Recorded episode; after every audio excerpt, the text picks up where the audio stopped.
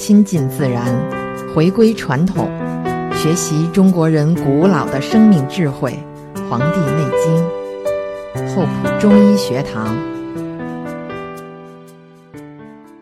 是的，重新发现中医太美。大家好，欢迎收听今天的国学堂，我是梁东，对面的依然是徐文斌、徐小周老师，欢迎您。梁东好，啊听众朋友们大家好。是徐老师现在这个博客点击量飙升啊，全部呢是因为这个大家这个学习中医的热情非常高昂啊。《黄帝内经》第一篇《上古天真论》厉害了，我们呢总共花了差不多九个小时，马上就要把这一篇大致讲完了。其实只是大致讲一下而已。我们已经讲到了，就是他第二段的最后一个部分，对第第三段还没来得及讲。对对对，在较早之前呢，我们就讲到了这个二女子的这个每七年一个变化，以及男子的每八年一个变化哈。那下面呢，我们要继续今天课程啊。帝曰：有其年老，年已老而有子者何也？就是说。啊、皇帝就问他的那个老师了，就有些人呢，虽然很老了，但是也很能干哦，这是点改呢？为什么呢？呃，这是皇帝第二个问题。嗯他第一个问题是问，就说，呃，人年老而无知者，财力尽耶，将天数然耶？对，然后就引出了他的老师岐伯的两段评述。嗯第一段讲的是女子，嗯就说女子从七岁到四十九岁这一个变化过程啊，也就是说，女人到四十九岁以后，基本上就绝经，没有月经，没有排卵，也就不会怀孕了啊，嗯地道不通啊嗯，就不会怀孕了。呃，上次呢，我们讲到了是男人，嗯啊男人是到六十四岁叫什么？天癸竭，天经少，然后呢，就是行步不正，嗯连走路都踉踉跄跄，咧打趔趄了。这论述完以后，嗯呃，这个皇帝呢，就是听完老师讲的话以后呢，进一步提出了一个问题，就是说，大多数人是这样，但是呢，我又看到有些人岁数大了，什么意思？也就是说，女人过了四十九岁，男人过了六十四岁，居然他们还有生育能力。我们讲普通人是这样，但是懂得养生之道的人，嗯他不会就是按照这种自然规律呢，大多数人这个样子去走。他会除了性能力保持比较长的时间以外，他的寿命包括他的那种活跃程度也会比一般人的长。嗯，就是这句问题呢，就引引起了下面的话。这是为什么呢？哎，嗯皇帝老师就回答了：嗯，岐伯说，此天寿过度，嗯，是吧？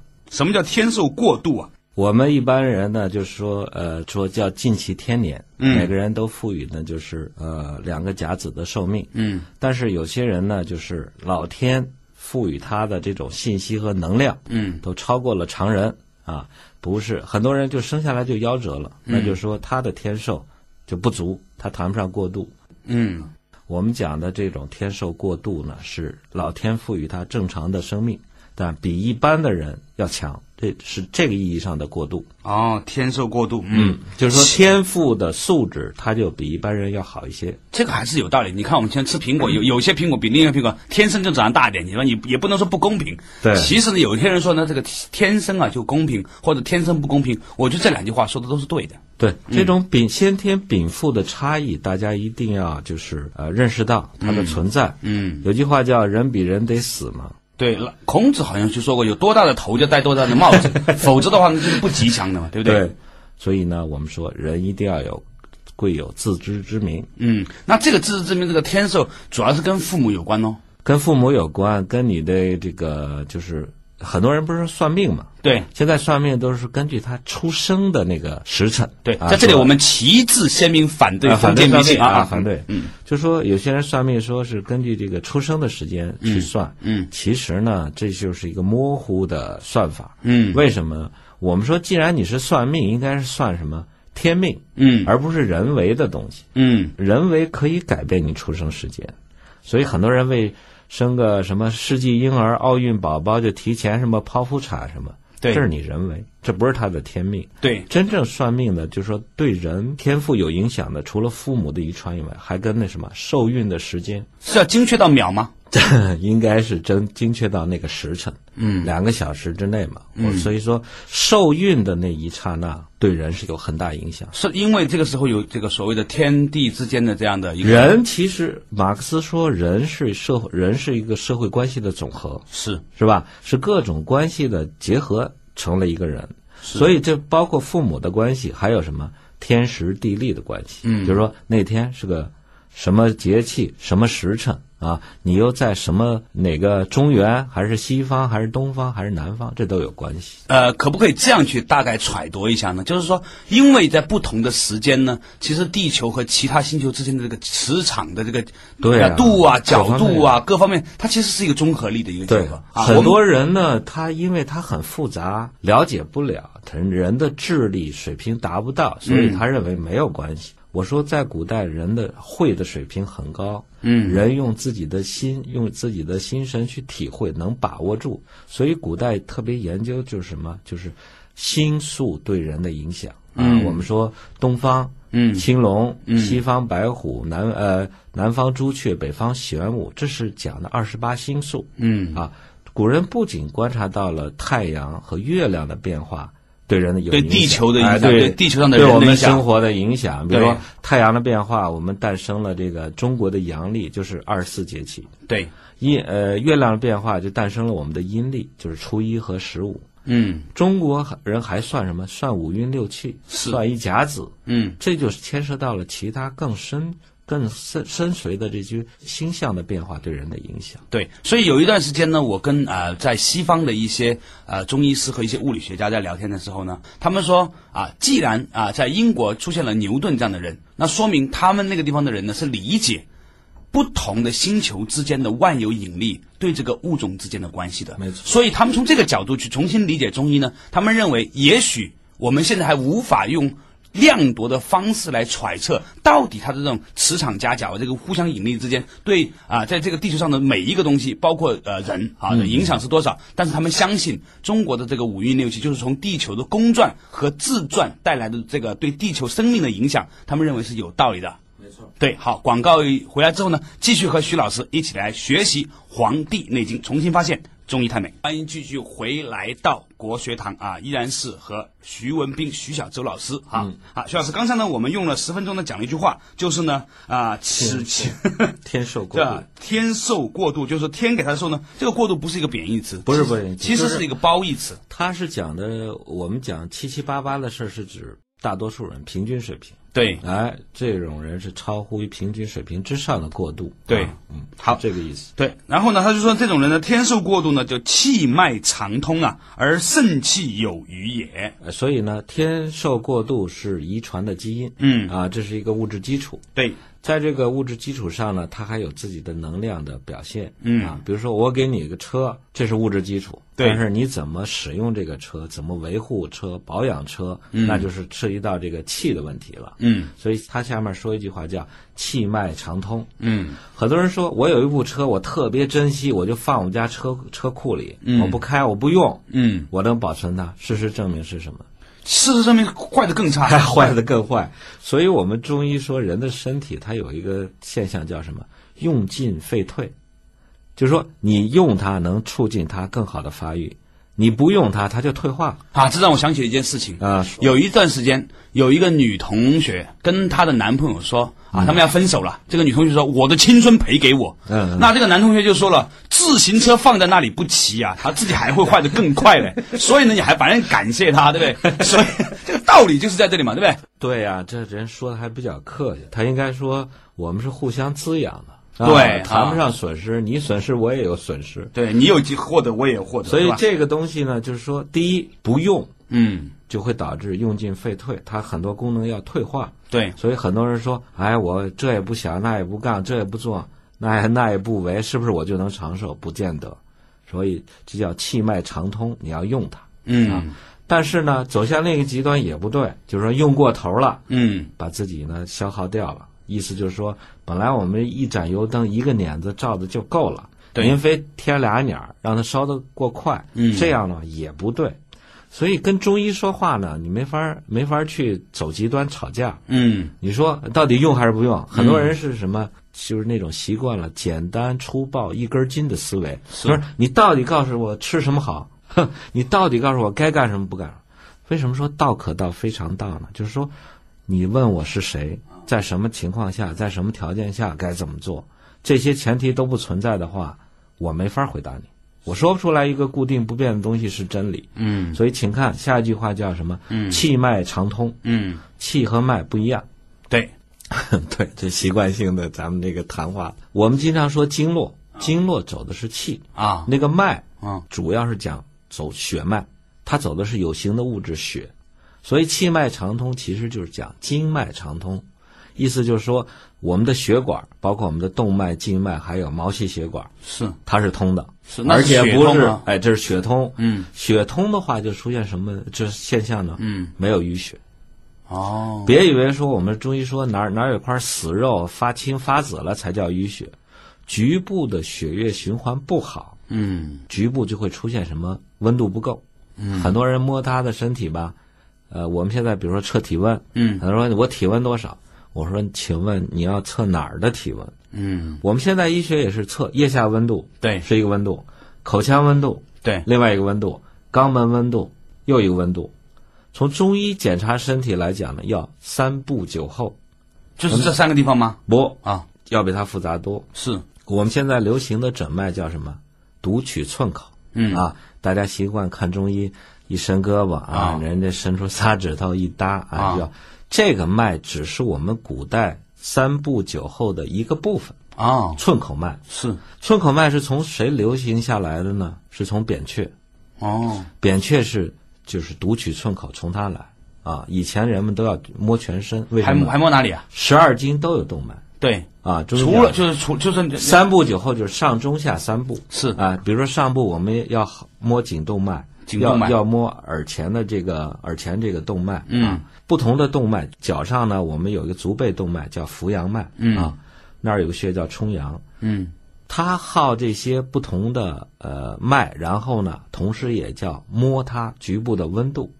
如果发现这一块的温度低于常温，摸上去不热乎，或者是摸上去冰凉，说明什么？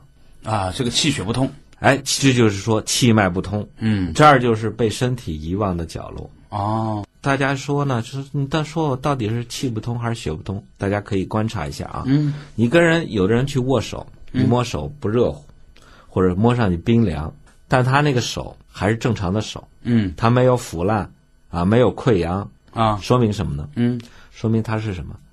血通，啊，血还过去了，对，但是气过不去，这叫什么？血通气不通。嗯但是有的人呢，一看一摸手凉的吧，皮色都变了，嗯。呃，就是手指头发紫发暗，嗯。然后呢，有的人还会从这个指尖、手指尖或者脚趾尖开始什么出现什么坏死，西医叫什么血栓闭塞性脉管炎、哦，啊，就人怎么办？一点一点截肢，垫褥子，对。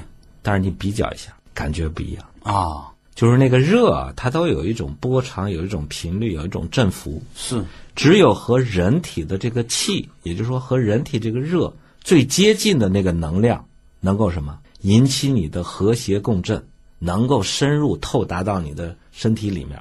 啊，否则的话，表皮烫伤了，甚至起泡了、烤熟了，那个热也进不去。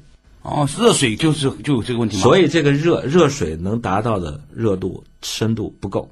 哦，为什么我们选择那个艾？啊，为什么呢？对，就现在大家很很流行嘛，做艾灸嘛，对不对哎？我啊告诉大家啊，一定要去重视一下这个艾灸的这个艾草。嗯艾草最早呢，它是燧人氏钻木取火，嗯两个木头磨磨磨发热了，嗯但是木头没着，谁着了？啊，艾草那个艾绒，哦，艾绒它是那种引燃，它易燃，嗯就是等钻木取火的时候，先把艾绒给点着了。嗯艾绒第二个特点是什么？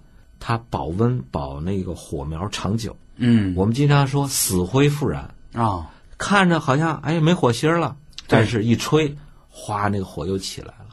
所以这种艾绒呢，它有这么两个特点，使它成为了一个什么呢？就是古代生活的必需品。后来人们发现，用艾绒的这个热去给自己做这种烤啊，或者是灸的治疗时候，这种艾绒的这种热，第一感觉舒服，它的感觉像什么？冬日的暖阳，像母爱。中国人造字啊，同发音的字都有一些关系。嗯所以我们说我爱你的那个爱啊和艾叶的这个爱发音是一样的。对，大家都很可能很多朋友都知道吧？艾灸这个艾哈，嗯啊，一个草字头下面一叉，那一叉啊啊嗯，这个是是这个艾，可能有一些各部分朋友还没有真正意识到哈。稍微休息一下，马上继续回来和徐老师学习。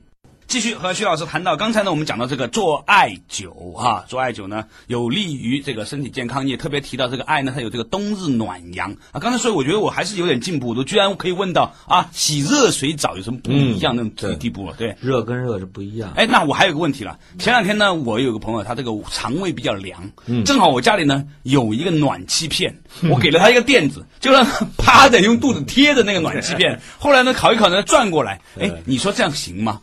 比那个不加温或者是比用其他的方法呢要好一点。为什么呢？这个水暖，嗯，你看我们也用电暖气，对，用那种油灯式的，啊、对里面灌上油，也有做那种就是那种一点着了就红红的那种烤的。对，相比来讲，还是水暖舒服。是啊，它那个热经过这个水以后呢，就是散出来，它那个呃振幅啊波长跟我们人体呢相对就接近一些。嗯最接近的啊，嗯，就是这个艾草，而且这个艾草大家记住，就是放的时间越长，它的那种渗透性越好，嗯就是那种烟也越小，就是给人熏的眼睛不舒服那个烟越小。所以呢，古人有句话叫“七年之疾，欲求三年之艾”，就是说三年以上的尘艾，嗯，在点着了以后做艾灸呢，效果就非常好。对，这是我们中医帮助一些寒性，特别是虚寒性的病人，保持他气脉畅通的一个有效的治疗方法。很多人说我去扎针灸，我说您是去扎针去了，对您不是扎灸去了。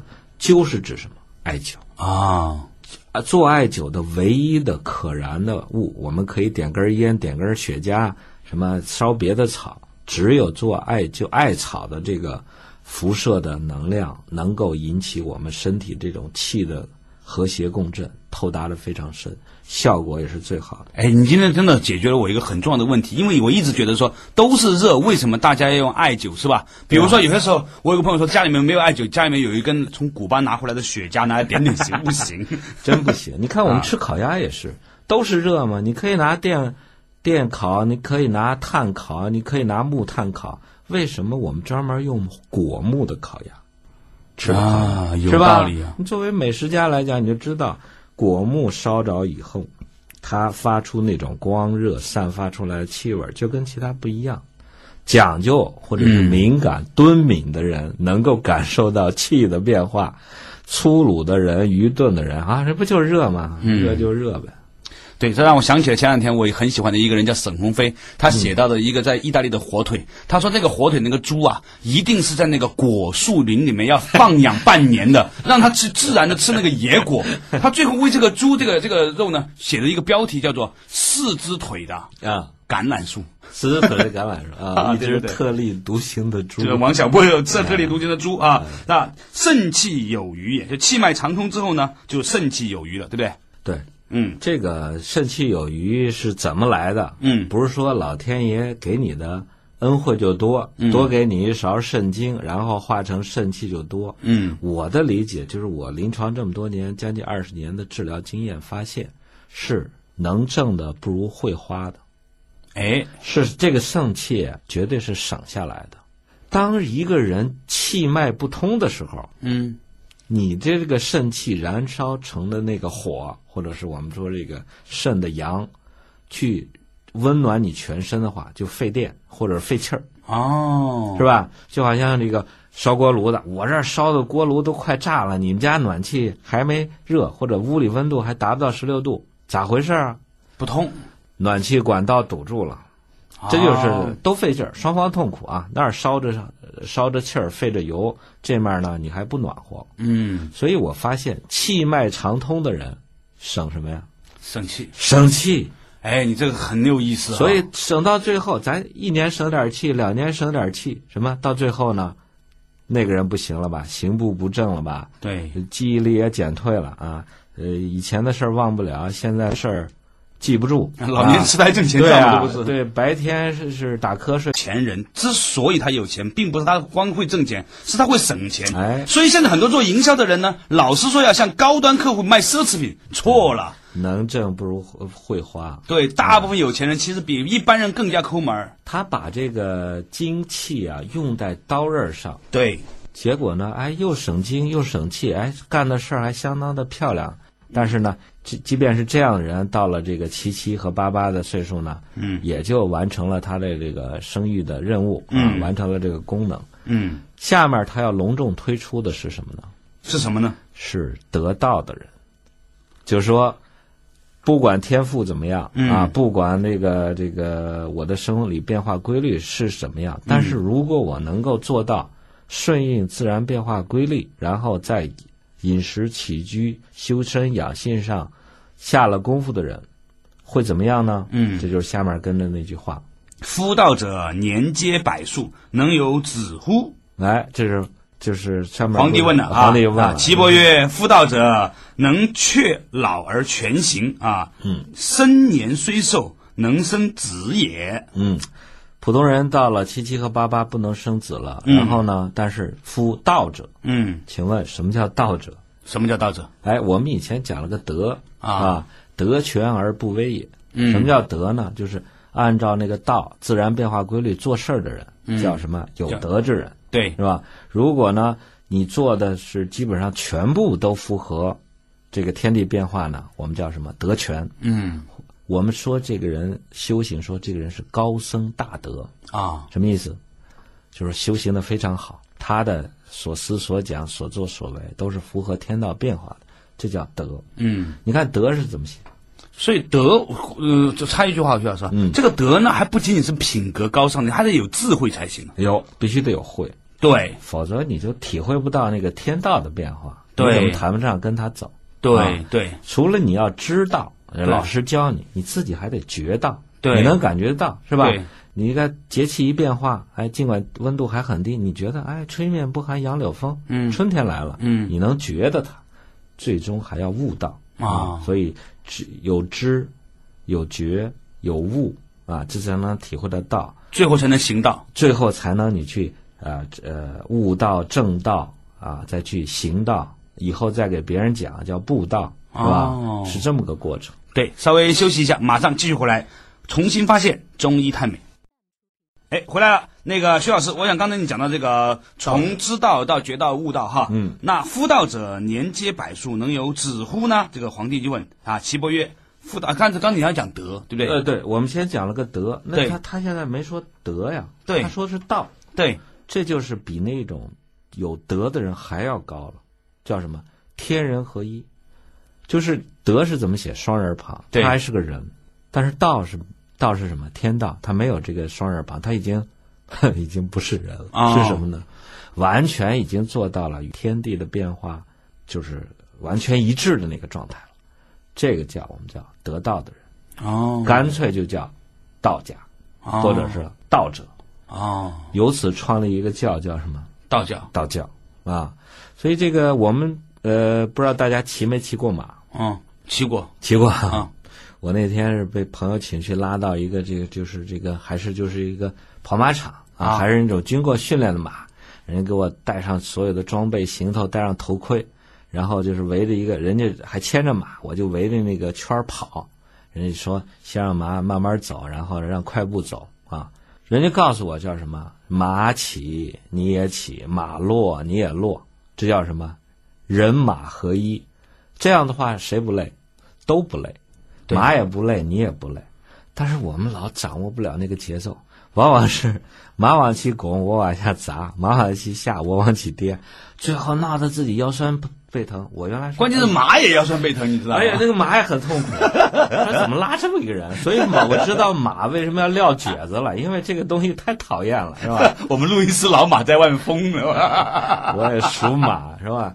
这个连人马合一你都做不到，你还说与天地合一？对啊所以到最后呢，我我开始说，我说哎，可逮着机会骑马，我一定要骑、多骑它，骑它俩小时啊，又不用自己掏钱，我骑吧。结果骑了十几分钟，受不了，咧着个腿儿就下，第二天走步还是撇八字腿儿。啊，知道的知道你去骑马了，不知道的你要干嘛呢？这个大腿内侧这肌肉疼的，哎呀，我说这就总而言之，就是如果你不能够做到人马合一，哎双方都累。都痛苦。你如果不能做到与天人合一呢，你也就是完成不了你的天寿，也进不了天年，而且在这个活的过程中呢，甚至罹患很多疾病，甚至会活得生不如死。我觉得刚才您讲的这个骑马这个事情啊，嗯给我感觉就是什么呢？节奏。节奏，就是说，哎，就是说这个这个整个的这个 key point 这个核心点在于如何把握一个节奏。对啊，四季春生夏长秋收冬藏，节奏，哎哎。白天昼夜节奏，哎，就是，哎，生命还真是个节奏。一个节前两天呢，我碰见一些炒股炒得很厉害的人，嗯他们在讲到这个炒股啊，讲到的最重要的东西是你有没有踏上那个节奏，跟上人那个步点儿，哎，那个股啊，股市它的起跌哈，不能老跟女同学跳舞老踩人家脚，哎，那也是点儿都没踏对啊，哦。这样一步落，步步落，啊一步没跟上，步步全错下了。啊，所以这个道者，你看皇帝问这个道者，那绝对是与天地同步的啊，完全跟上了时代的节奏的，对，而且不是社会的节奏，是大自然的那个节奏啊，这是道者。嗯另外，我再跟大家说一下我的一个认识呢，就是说大家千万记住，道家和道教不是一回事儿。哎，到底有什么不同呢？不同在哪儿？就是说道教的历史不过两千年，它是汉朝的时候张道陵在四川五斗米，哎创的创立的这么一个叫五斗米教。对所以姓张的这个人祖祖辈辈就成为天师，张天师，张天师嘛啊，他也是一个就像这个其他的宗教一样，他有个什么这种传承啊。嗯呃，我们看《水浒传》，就是宋朝闹瘟疫嘛，第一件事儿就是怎么去请这个张天师，嗯。啊，去到这个去给布道啊、做法啊、去驱邪啊、辟邪，这就是张天师。嗯。他们这一派传下来是道教，嗯。道教历史不过两两千年，嗯。但是道家的历史源远流长，就从伏羲、女娲、神农、黄帝，这都是道家的传承。哦，所以我，你大家都说一说道家就是老子，对不起，老子之前有很深很深的渊源。我们知道，老子之前，你看啊，周朝的军事是谁？帮助这个周武王，周武王打就是《封神演义》那个嘛，姜子牙姜，尚嘛，他是道家。是呃，这个周朝之前是商朝，商朝的开国宰宰相叫伊尹，他也是道家。伊尹对，伊尹不仅是个厨子啊，嗯他以这种做厨子呃合鼎调羹、调和五味的这个理论来治理天下，嗯啊，所以治大国若烹小鲜。伊尹是个奴隶，是个厨子，啊他只不过给汤王做了一顿饭。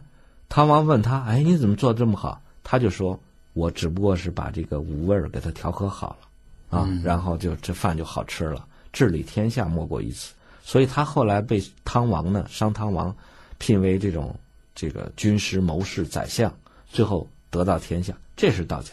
嗯呃，伊尹他除了呃作为开国宰相以呃这之外呢，他还对这个道家和中医有伟大的贡献。我们都知道，我们现在用的方子叫经方。嗯所谓经方，什么哪哪个经书上来的？就是他写的叫《汤液经法伊尹呐，》。伊尹伊那伊尹比老子老很多了哦。老的多得多，千万不要以为老子是我们道家的这个创始人，老子之前有很深的传承，所以这是我说了，姜尚、伊尹，啊对。啊，再往上就是我们讲的皇帝，皇帝之前有神？有神农，神农之前有伏羲、女娲，这是道家一脉的传承。你说起来就一两个字的距离，叫一一颗心跳的距离，哎其实中间是隔了几百年的，隔了很多，有没有过百年、几百年这样子，上几千千年？你看，我们讲黄帝纪元啊，嗯，就是说我们现在距离黄帝多少年？对大家都知道，我们现在用的是公元纪年。对啊，这是这个辛亥革命以后啊，是，呃，就是说用了这个西元或者叫公元。大家看看中国的历史，很多都发生在公元前，对不对？对呀、耶稣出生的那个公元一年或者是公元零年，只是我们在这个汉朝的时候，汉朝之前呢，有前秦，有秦朝，秦朝之前有春秋，有战国，再往前有夏，有商，所以这些纪年呢，只不过是用西方的标准衡量我们。我们其实老百姓一直用的是谁的纪年？皇帝纪年。嗯，请问今年是皇帝纪年第几年？有没有四四五千年了？有，真是，这是你说的很准，就是在四千年五千。大家都可能不知道我们现在是距皇帝多少年，但是大家都知道，我们一直在用这种甲子纪年，对不对？对，今年什么什么年？己丑吧？哎，己。丑。去年呢？呃，去年戊戊子戊子年。对啊，甲子这种纪年方法，六十年一轮回，就是从皇帝开始的。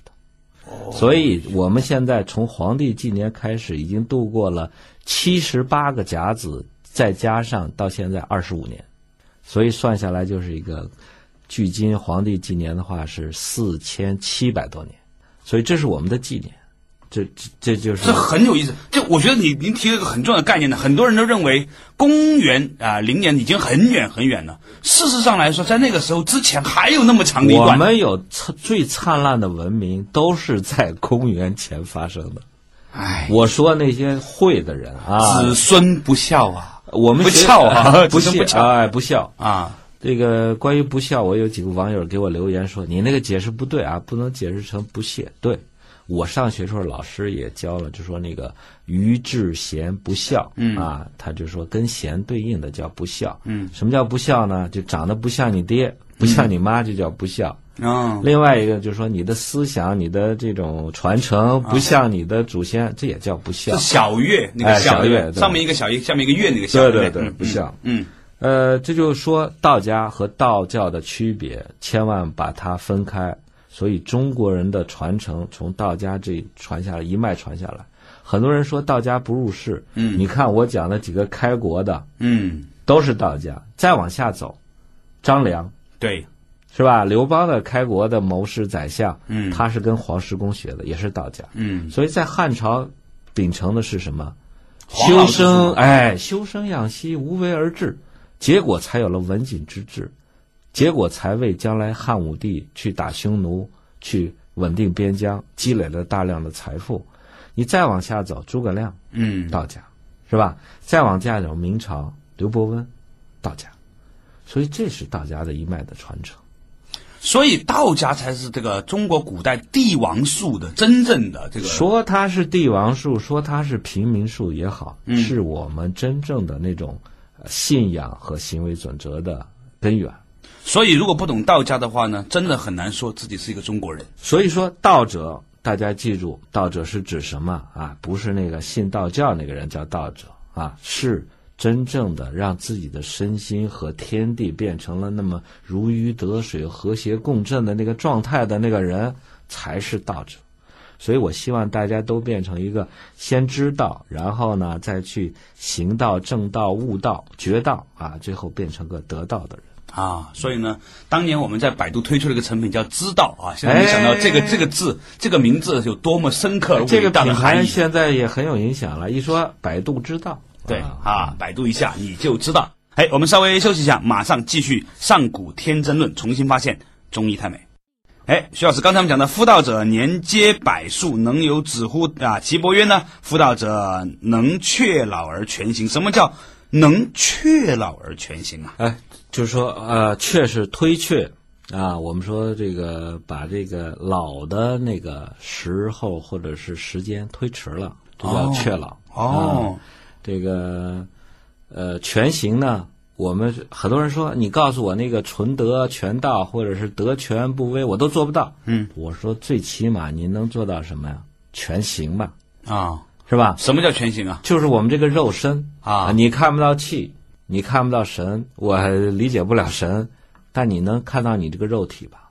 我们都有一个臭皮囊，都有一个肉身，是你起码能做到什么？身体发肤受之父母，你不要损害它、伤害它，行吗？哦，全行。我们以前的民族习惯就是说到死你给我留个全尸，这是我们的一个价值观，哦，是吧？那那古代的时候就理论上你剪个头发都是应该哎剪个头发也要找找时间的，正月是不剪头发的嘛？哦，对不对？哇，正月那天我剪头发会怎？没怎么样，但 还是不太好，对吧？阿弥陀佛。一般的人是正月啊，就是捎带说一句，就是说正月为什么不剪头发？嗯为什么呢？嗯，嘿，因为我们还有一句俗话叫什么？有钱没钱剃头过年。一般都赶着腊月年根儿上，大家不管有钱没钱，在新的面貌迎接新的一年，所以也就不剪头发。这个全形啊很重要。怎么个重要法？怎么个重要法？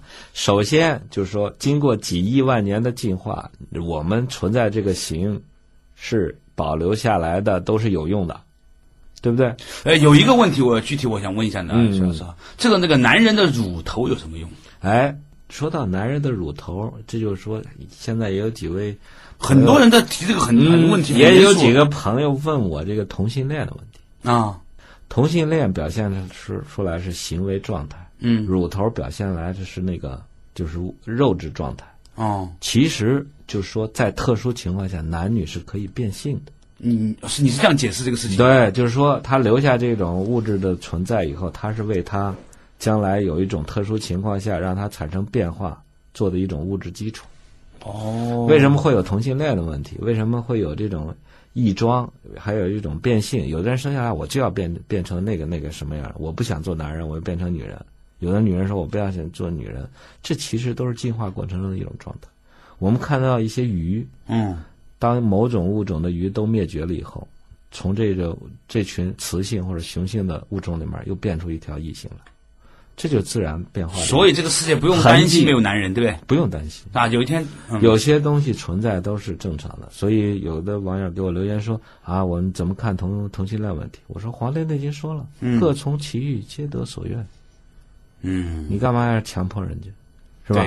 你干嘛非逼人家去结婚，然后呢害那个人，是吧？对，所以这这种情况下，确老全行，我现在就特别强调全行啊，嗯不要轻易去割阑尾，啊，即便得了去这个急性阑尾炎，没到这个穿孔化脓穿孔那个万不得已，万不得已不要切。我大家讲一下阑尾有什么用啊？嗯，以前我们是什么茹毛饮血对，啊，经历过这个年代，阑尾它这个现在吃日本料理不也这样吗？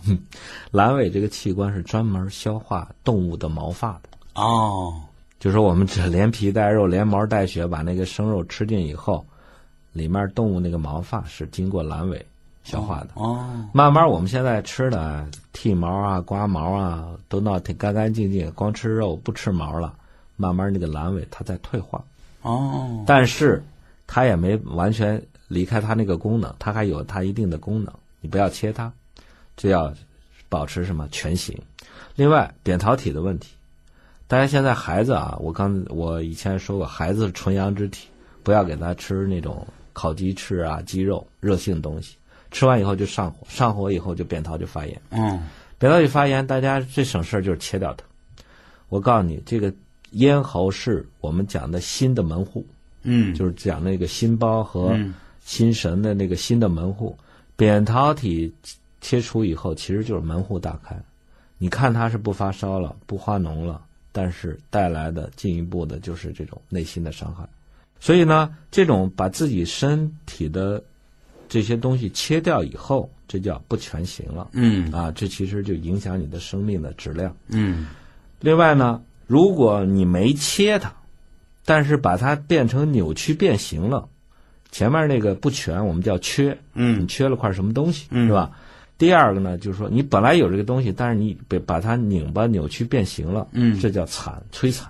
哦，比如说古代残足，嗯。好好的一双脚给拧成那个样子，他还有脚，他没缺脚，嗯。但是他把它弄残了，嗯，是？吧？嗯。这叫摧残。嗯，还有的呢就是抽脂，抽脂啊，就是觉得我这我太胖了，然后就抽脂肪，然后呢，觉得我这儿不胖不够丰满，去加什么垫子啊，对。垫硅胶，对，这其实都在摧残你的身体。这些人需要调整的都是一种心态。嗯。很多人觉得自己不美不漂亮，或者嗯。自我厌恶、啊嗯，这都是有违我们这个行权，权其行、嗯。啊。所以说到这儿呢，就是嗯，如果你不能做到这个修德修道的话，至少您能做到什么呢？全行，别摧残自己，保持个全形，是吧？北京话叫全虚全影儿，咱还活着呢，挺好。哦哟，一个全形啊，可以讲这么长时间，原处又长起来了，所以那都切掉怎么长啊？最后吧又切。嗯最后我还见到更残忍的时候，就是一看啊，反正你也闭经了，孩子也大了，最后就把乳房全切了。嗯那会不会就是有些更残酷的，就是连挖个坑儿啊？坑儿倒不至于，底下也有肋骨啊啊，对，反正他乳头就是就是就是乳房全，切了。好可怜。嗯但是这这是一种不全形啊。呃，如果得了乳腺癌，那没问题，一定要做这种清扫手术啊，甚至连这个腋下淋巴也得切掉啊。这是万不得已了，就是两害相权取其轻，是吧？这需要这么做。还有女性常见的就是得这种卵巢的囊肿，嗯就是到了一定岁数以后呢，就会发现卵巢出现囊肿。这也有个问题，就是切了还长，切了又长。所以呢，就是呃，手术我觉得就是一个相对来说治标不治本的方法。嗯，所有这些来讲都是气脉不通。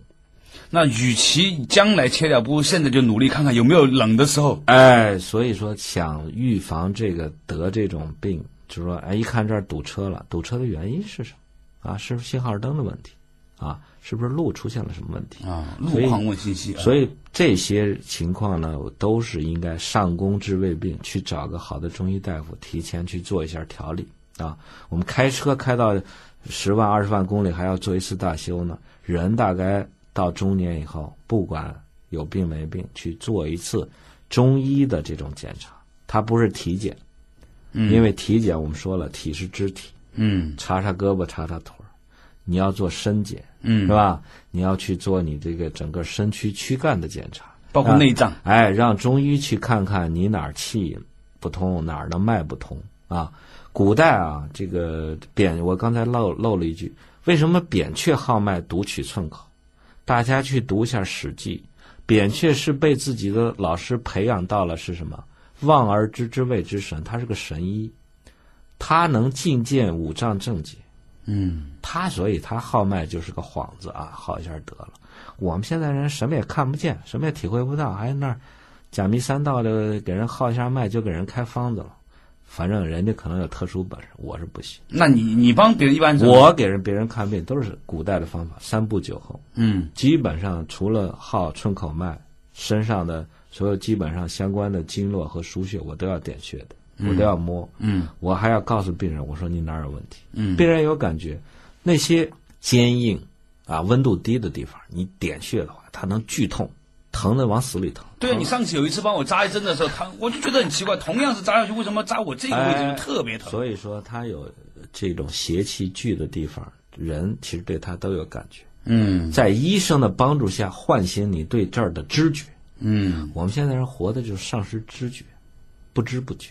哎，我有个技术性的问题啊，徐老师，就是说，那如果是有些朋友自己在家里面这个做很简易方法的这种检查，他比如说我自己摸一摸哪里，摸摸哪里，是有呃最重要的女性朋友，她她摸哪哪几个部分，她她觉得凉啊，或者就会要提醒的呢？这个啊，就是说要恢复知觉，啊，要恢复对自己的感觉。首先，你得把心神收回来吧。是，您还忙着什么投标呢、中标呢，什么搞这个呢？你那会儿对身体没感觉。我以前不是咱们说过那个例子吗？嗯，冲锋的时候肠子流出来都没感觉，还冲呢，对是，吧？首先呢，要学会什么？收回心神，自我关爱。嗯作为女性来讲，你想预防这种乳腺癌、乳腺增生或者是卵巢囊肿的这种出现，首先你必须调理好自己的情绪。我们说是先有气滞，先有能量的停滞，后面才跟着有物质的停滞，它还会长出那么个东西来。嗯之前他是什么都没有的，他聚的就是一口气。嗯我们经常说我义愤填膺，嗯我这个咽不下这口气，是吧？我气得手脚冰凉，我气得都背过气去了，这都是情绪的变化。啊，这些情绪变化在你身上都会有痕迹，所以我建议这些不论女性男性啊，人在江湖飘，谁能不挨刀？先摸哪儿？啊，我们这个两个乳头正中间有个叫膻中穴是，啊，有人叫痰中穴，我偏于他念这个膻。嗯这个穴呢是我们心包的募穴。嗯什么叫募穴呢？就是心包的那个气嗯募集嗯啊募捐聚集在那儿上。嗯嗯心包是主管人的情绪的，嗯所以当你这些喜怒忧思悲恐惊不正不良的情绪聚集到一定程度的时候，气就会聚在这儿。所以当你摸到这儿产生一种疼痛、难以忍受那种剧痛的时候，你就知道，哎，我已经被不良情绪侵害了，就堵住了嘛，堵住了，就心包不开嘛，就不开心了嘛，不开心嘛，对很简单。还有的女性出现什么，就是嗓子里面有个东西啊，妇人咽中如有炙挛，就像一块烤焦焦了吧唧那个肉，吞之不下，吐之不出。啊，到西医检查说啥也没有，说你是疫病。什么叫疫病？想象出来的病。